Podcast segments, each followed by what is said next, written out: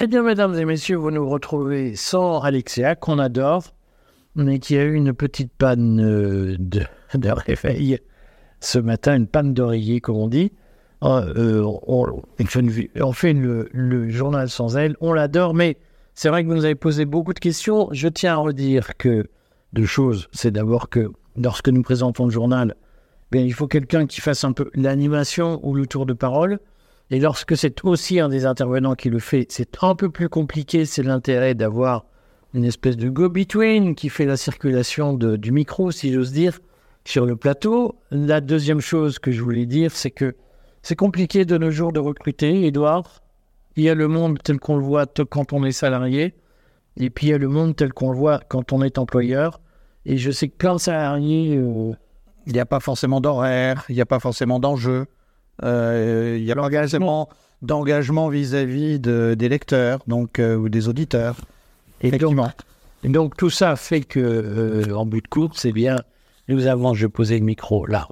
Nous avons, nous n'avons pas Alexia aujourd'hui et nous le redisons.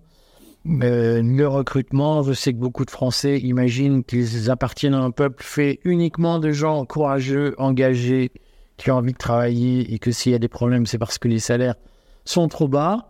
Euh, une fois de plus, je constate que nous proposions un SMIC pour quatre euh, séances par mois et que, euh, ce qui me paraît relativement bien payé, on aurait adoré avoir ça quand on était petit. Et puis, voilà, le monde a changé, il n'est plus comme avant, mais croyez-moi, la théorie selon laquelle s'il y a du chômage persistant, c'est parce que les salaires sont trop bas, nous, nous avons un petit doute sur le sujet. Voilà. Euh, dans cette affaire, nous allons donc reprendre le cours normal de nos journaux en évoquant quatre sujets euh, cette semaine. On va prendre le temps de le faire. Premier sujet, évidemment, nous allons évoquer la question des, grèves de paysans en Allemagne. Les Allemands vont préparer une révolution. Ce sera l'occasion pour euh, Édouard de nous parler de son séjour en Allemagne ce week-end. Vous savez qu'Édouard est un parfait germanophone. Nous parlerons aussi de la situation à Gaza, au sud Liban et au sud Yémen, puisque l'évolution de la situation pousse à une forme d'internationalisation du conflit. Nous allons refaire le point sur le sujet. Nous signalons l'ouverture des travaux du Forum de Davos, le sommet annuel du Forum économique mondial à Davos en Suisse aujourd'hui. J'en dirai quelques mots et nous terminerons, bien entendu, par l'actualité qui n'intéresse personne mais dont tout le monde parle, la nomination d'un gouvernement en France dirigé par le jeune prodige Gabriel Attal. Ceux qui nous ont suivis savent que nous en avons d'ores et déjà parlé ce matin dans les colonnes du courrier des stratèges. Mais tout de suite, parlons des, affaires mondiales, des, affaires sérieuses qu'on essaye parfois de nous dissimuler en expliquant que tout ça est très loin de chez nous et donc ne nous concerne pas vraiment. Que se passe-t-il, Édouard, en Allemagne? Est-ce que les agriculteurs allemands sont en train de préparer une révolution? Alors, il faut effectivement parler de l'Allemagne, d'abord parce que les médias euh, français en parlent peu. Nos dirigeants, nos experts, nos, influenceurs ont vécu pendant très longtemps sur l'idée que l'Allemagne était infaillible euh, et euh, qu'il fallait la suivre. Alors là, tout le monde est un peu gêné parce que le gouvernement Scholz est au plus bas dans les sondages et parce que d'autre part, il y a des blocages de routes, d'autoroutes, euh, des tracteurs qui sont euh, au cœur de Berlin et de beaucoup d'autres villes allemandes. Il y a aussi les chauffeurs routiers qui se sont joints aux paysans euh, pour faire, pour faire des, des blocages. Alors, certains observateurs en France passent à l'extrême inverse. Ils nous expliquent que l'Allemagne va faire sa révolution. Je crois qu'il faut raison garder. Effectivement, euh, j'étais euh, en Allemagne cette fin de semaine. J'ai eu l'occasion de- d'échanger, de parler. Tu étais, si je peux me permettre, dans le Pfalz. Euh, en Rhénanie du Nord, en, Ah. en, Ré- en Rhénanie euh, à Aix-la-Chapelle. Oui, c'est le Pfalz. Euh, historiquement, oui, mais bon, on, on va pas s'engager dans cette discussion-là. C'est vraiment en Allemagne? Bah, c'est une ville qui aurait pu devenir française si euh, euh, la Révolution française n'avait pas eu plus gros yeux que grand ventre et voulu tout prendre d'un coup. Euh, nos rois étaient plus, plus, plus prudents. Mais toujours est-il qu'aujourd'hui, c'est la ville de Charlemagne, c'est une ville allemande en Rhénanie, et c'est une ville pas loin d'un certain nombre de, de points qui, de, manifestations agricoles. Moi, j'ai cherché, je me suis dit, je vais prendre ma voiture, je vais aller les rencontrer. Ben, sauf que on est en Allemagne et les grévistes avaient week-end. Je rappelle cette formule de Lénine qui, avait des sarcasmes pour la social-démocratie allemande et qui disait euh, eh bien, euh, euh, quand les, Allemands vont manifester, ils achètent leurs billets pour prendre le train. ben là, c'est un peu la même chose. Quand les Allemands vont manifester, ils ont week-end. mais au-delà de ça, il se passe vraiment quelque chose. C'est-à-dire que le gouvernement est tombé à 30% d'intention favorable dans les sondages. Il faut se rappeler qu'il y a trois partis. Trois partis qui, ensemble, ont fait plus de 50% euh, lors des élections euh, de euh, l'automne 2021. Donc on voit la chute de 20 points. Il y a un chancelier qui est le plus impopulaire de l'histoire. et les Verts et les libéraux, qui sont les alliés du Parti social-démocrate, le parti du chancelier, sont eux-mêmes mal en point. Les libéraux passeraient, s'il y avait des élections dimanche prochain, les libéraux passeraient en dessous des 5%. Que s'est-il passé? Il faut rappeler exactement la séquence.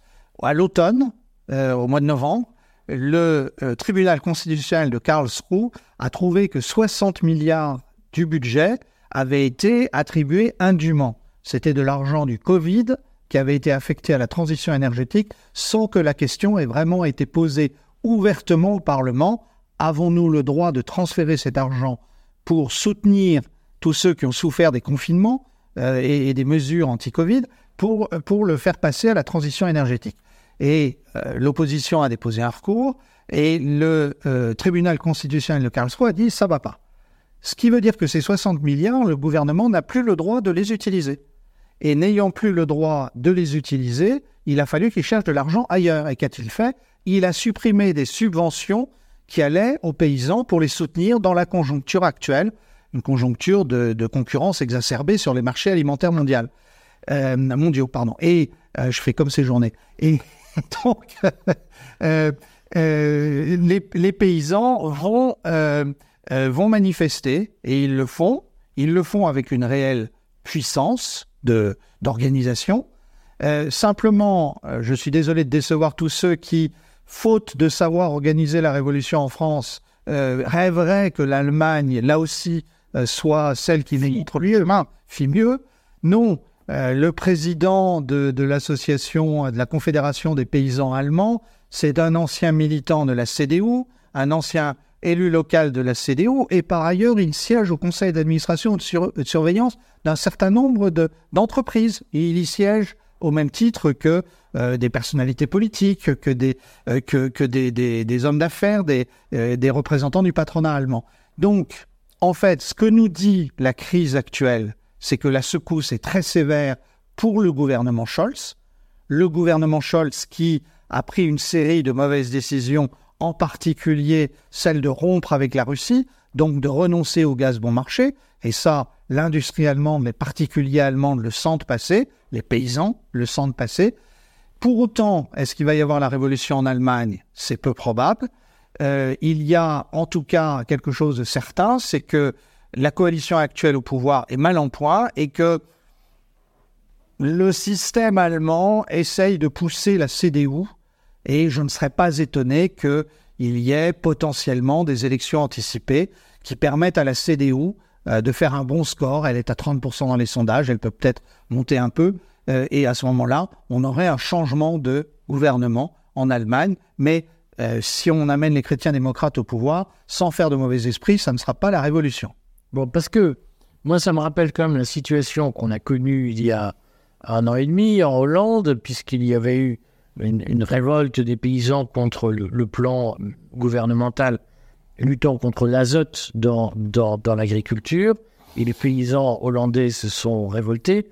Beaucoup en France disaient Ah, c'est la révolution. Je me souviens d'être allé en Hollande en disant euh, Quand même, c'est un climat très serein pour un pays qui est en situation révolutionnaire dans la foulée aux élections législatives qui ont eu lieu un an plus tard.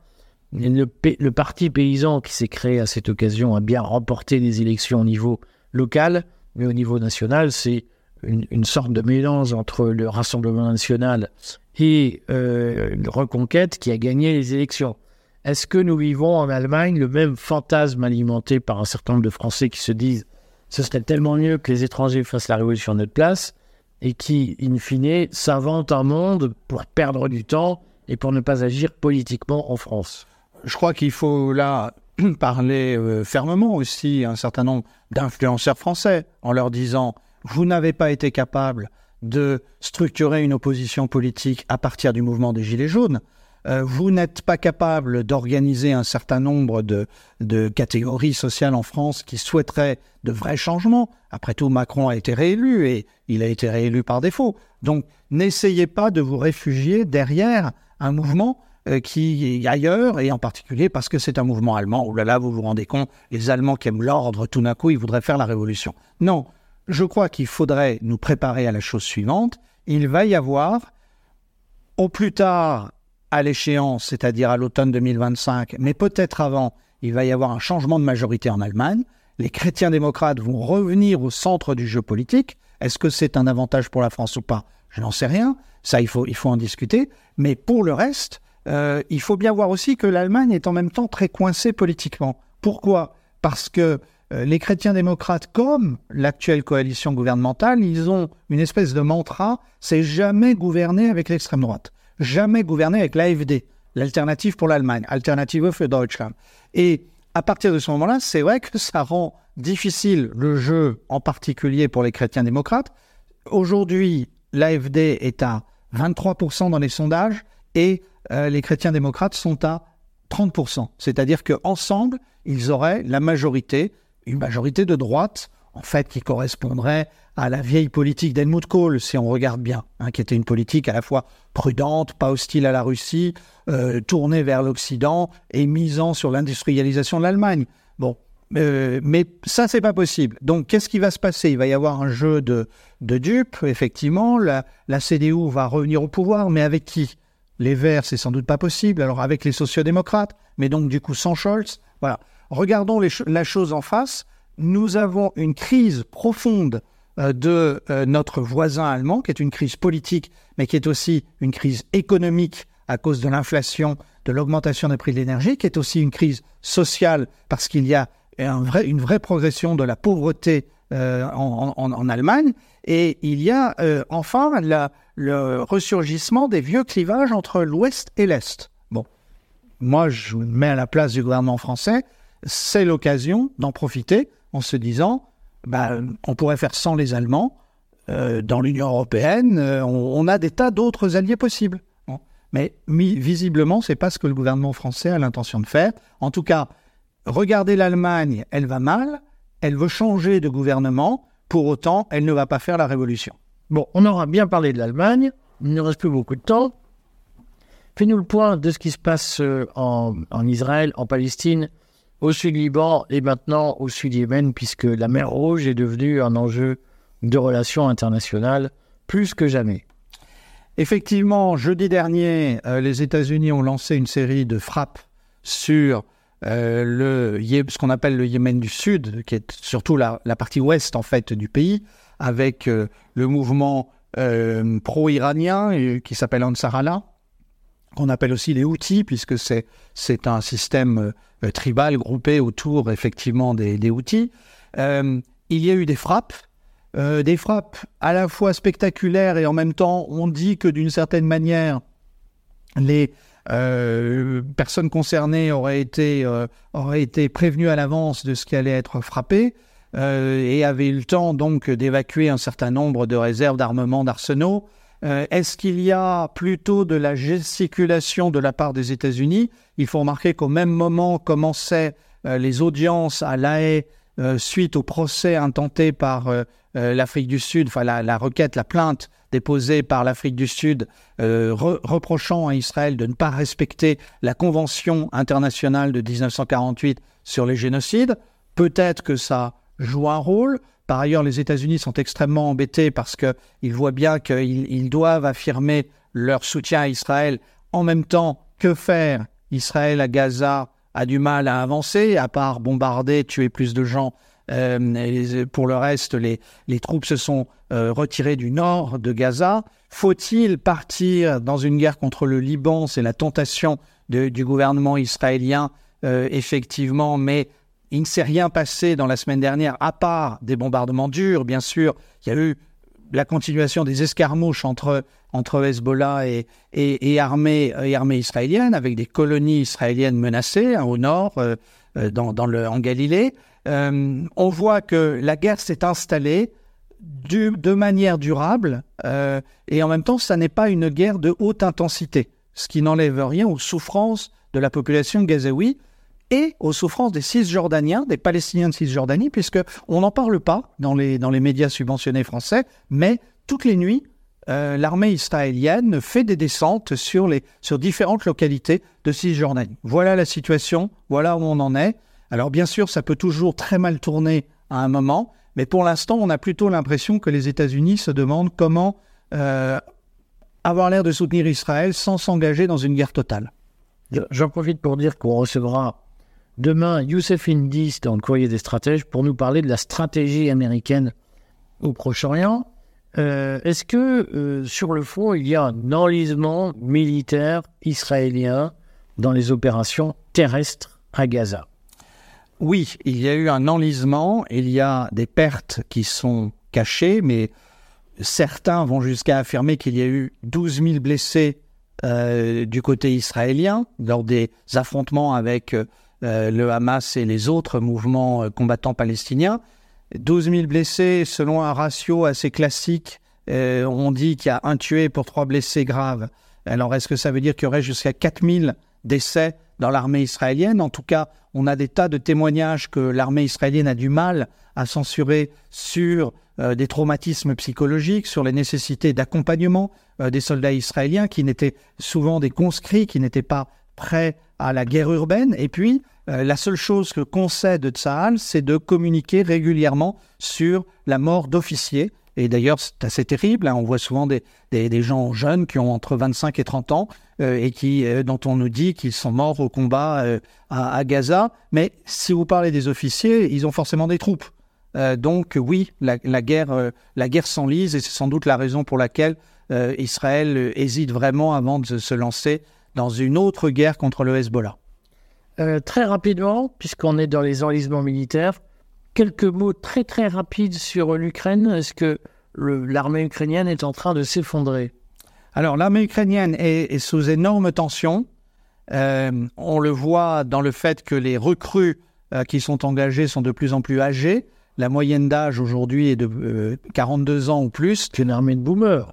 C'est une armée de, de boomers. C'est terrible. Il y a même aujourd'hui des, unités qui refusent d'avancer au front parce qu'elles ont le sentiment euh, que c'est qu'elles vont à la, à la boucherie. Euh, c'est euh, effectivement une situation où les Russes en même temps ne se pressent pas parce que je, rappelle une chose, hein, c'est que ils ont fait diminuer leurs pertes depuis le, depuis le printemps 2023. On voit une diminution régulière des pertes, des pertes russes, sans doute avec une, meilleure gestion des, troupes, une artillerie encore plus affûtée.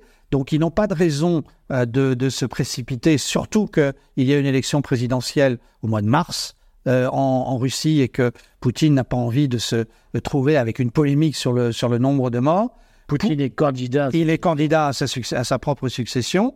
Euh, alors, à partir de là, euh, l'Occident va se trouver devant, une situation compliquée euh, parce que euh, le, gouvernement américain dit que le soutien financier et en munitions à l'Ukraine, c'est fini. Mais alors, du coup, est-ce que c'est la Grande-Bretagne qui prend la suite? Est-ce que c'est l'Union européenne?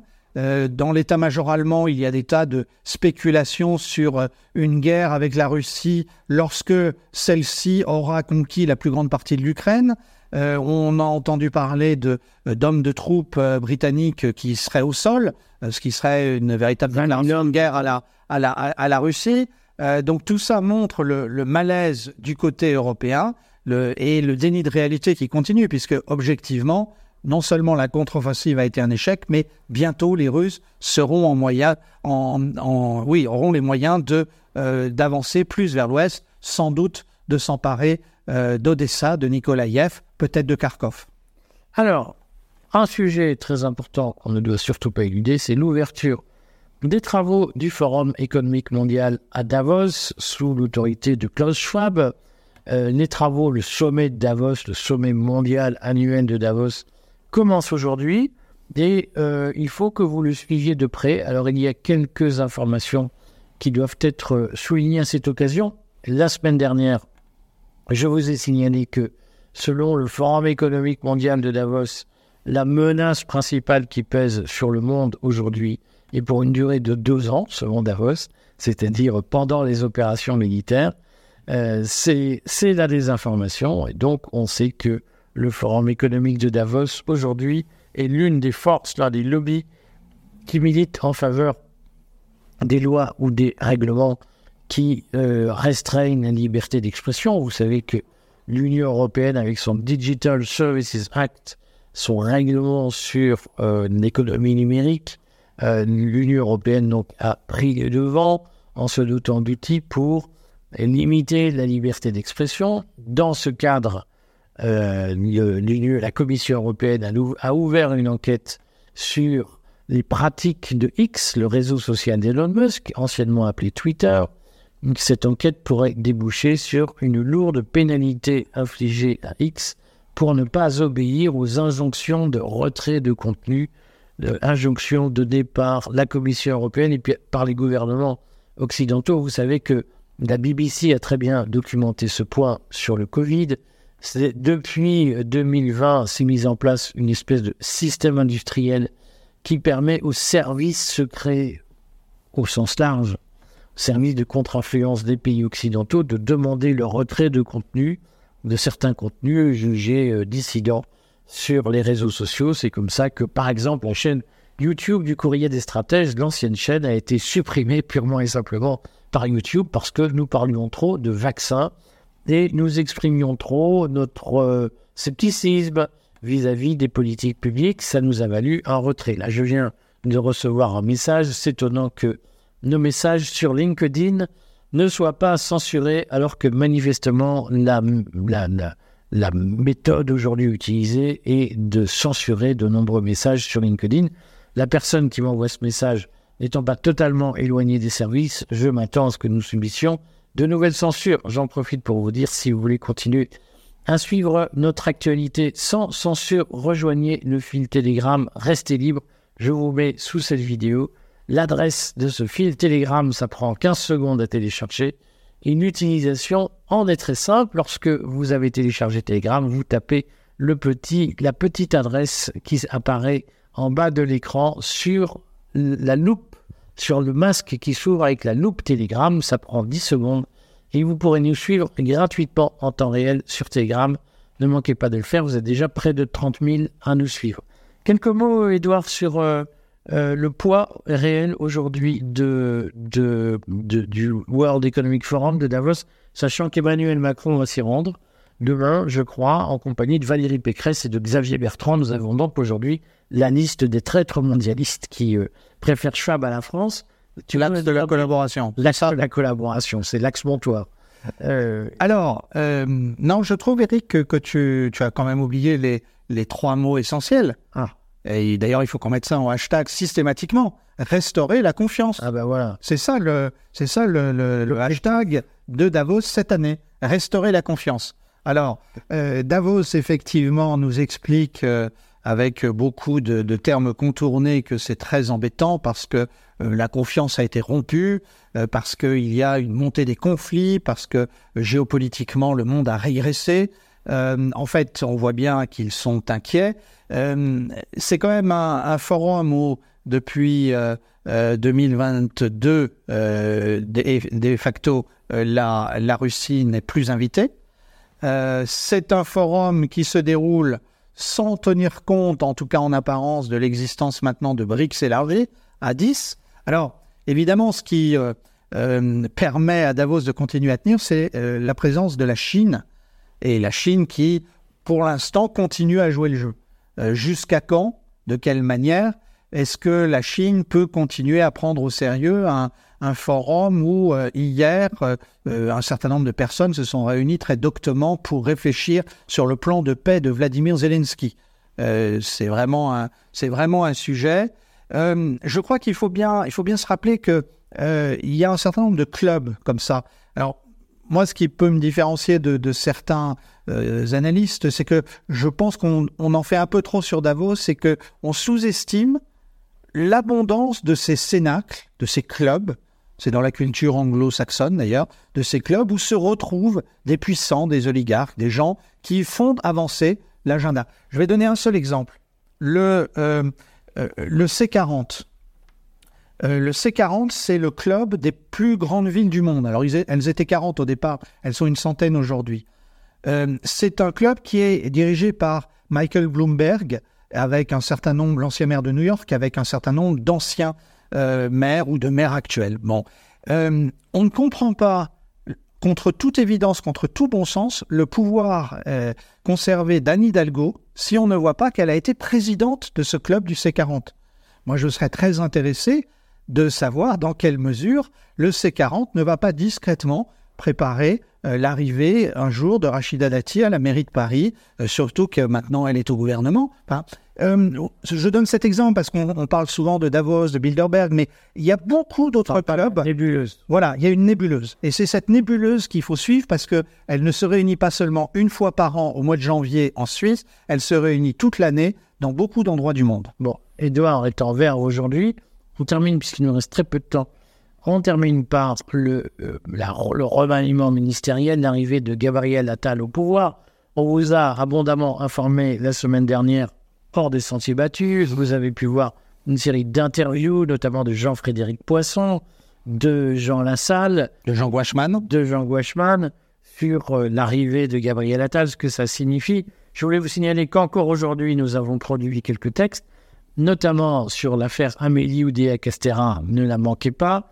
N'oubliez jamais qu'Amélie Oudéa-Castera et notamment la nièce d'Alain Duhamel, le, journaliste politique qu'on voit sur BFM maintenant, je crois.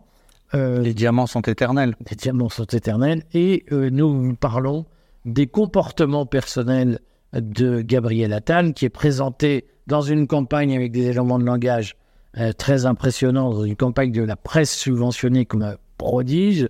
Simplement, il se trouve que de nombreux témoignages indiquent que l'occupation essentielle du Gabriel Nathan, c'est de gérer ses comptes sur les réseaux sociaux, notamment son compte Instagram et sa notoriété sur les réseaux sociaux, et que personne n'a jamais entendu Gabriel Attal avoir un raisonnement politique, en tout cas dans un, un cercle susceptible de l'écouter. Ça pose une vraie question sur la dérive du macronisme et notamment sa vacuité profonde, c'est-à-dire que le macronisme se réduit de plus en plus à des figures de communication, euh, des beaux produits euh, bien travaillés, mais qui au fond n'ont pas véritablement de vision d'avenir et euh, ont un calcul extrêmement court-termiste sur leur carrière, qui paraît un peu en décalage avec le besoin de vision que la France a aujourd'hui pour assurer son avenir et sa prospérité collective à long terme. Donc Comptez sur le courrier dans les semaines à venir pour alimenter cette chronique du vide politique qui s'est installé à Matignon et de l'inquiétude que nous pouvons avoir sur nos perspectives économiques. Ne manquez pas d'ailleurs nos chroniques. Je ferai demain une vidéo et un article patrimoine sur votre retraite est-elle assurée? Dans la durée par le système par répartition. Quelques mots sur le vide de Attal, il nous reste 30 secondes, Edouard. D'abord, on se rappelle le bon mot de Churchill contre un de ses adversaires politiques. Un taxi vide s'arrête devant le siège du Premier ministre. Euh, Gabriel Attal en descend. Je, paraphrase la, blague de Churchill. Euh, plus sérieusement, euh, revenons dans le monde réel. Hier, il a fait sa première grosse gaffe diplomatique, puisqu'il a raconté que la France avait fourni des armes à l'Ukraine euh, après 2014, c'est-à-dire qu'il a avoué que la France n'avait jamais cru aux accords de Minsk. Alors, s'il nous en fait une comme ça tous les jours, on est, bien parti. Euh, ce, qui est, euh, ce qui est assez terrible, c'est qu'effectivement, l'ère du vide, c'est l'ère du tout communication politique. On voit bien que c'est ça qui l'a emporté. Visiblement, Emmanuel Macron joue la montre. Certains disent qu'il voudrait dissoudre après les Jeux Olympiques. Quel que soit le scénario politique, il s'agit de gagner du temps et euh, on, va avoir en même temps un monde, un monde qui change complètement. Est-ce que la France va en être totalement absente? À la semaine prochaine. N'oubliez jamais, pensez par vous-même. Et pour y arriver, suivez le courrier des stratèges, toujours imiter, jamais égaler.